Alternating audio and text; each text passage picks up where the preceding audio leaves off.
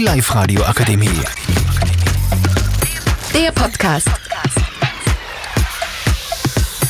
Herzlich willkommen, wir sind die Schüler der MS Hersching und wir berichten euch heute über den Titan. Die Leila erzählt euch jetzt, wer alles in dem U-Boot drin war. An Bord der Titan befand sich der Chef der Betreibfirma Ocean Gate Expeditions, Stockton Rush, der britische Unternehmer und Abenteurer Hamish Harding, der britische pakistanische Geschäftsmann Shahzada Dawood und sein 19-jähriger Sohn Suleiman sowie der französische Titanic-Experte Paul Henry Nargeldut. Der 19-jährige Sohn wollte nicht mehr aufs U-Boot draufgehen, weil er wusste, dass er nie wieder zurück nach Hause komme. Weil es Vatertag war, hat er es extra für seinen Vater gemacht. Danke. Leila, Laura erzählt euch jetzt, ähm, warum es nicht so klug war, dass das U-Boot zu tief reingefahren ist. Also, der CEO Stockton Rush hat darüber, es ist immer darüber Bescheid gibt, ähm, dass es sich nicht ausgeht, dass halt da 4000 Meter zur Titanic runterfährt.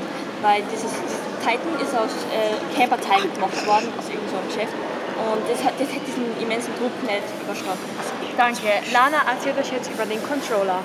Wie dumm es auch klingen sollte, aber die vier Millionäre haben einen Logitech-Controller genommen, der 35 Euro auf Amazon kostet, obwohl sie so viel Geld hatten. Keiner versteht warum, obwohl sie auch wussten, dass es nicht klappen wollte, sollte, haben sie es trotzdem gemacht. Danke. Marie erzählt euch jetzt, äh, wie das U-Boot explodiert ist. Das Problem bei der Implosion sei dabei der schlagartige Druckunterschied, der ausgeglichen werde. Sie sind davon ausgegangen, dass die menschlichen Körper dann innerhalb von Millisekunden zerreißt worden seien. Man kann sich das ungefähr so vorstellen, wie eine Cola-Dose, die zusammengedrückt wird. Wegen dem Druck, der was unter Wasser war. Und ja. Also meine Meinung dazu ist, ich würde es niemals machen, weil es einfach so teuer ist und so sinnlos. Danke, das war's. Live-Radio Akademie. Der Podcast mit Unterstützung der Bildungslandesrätin.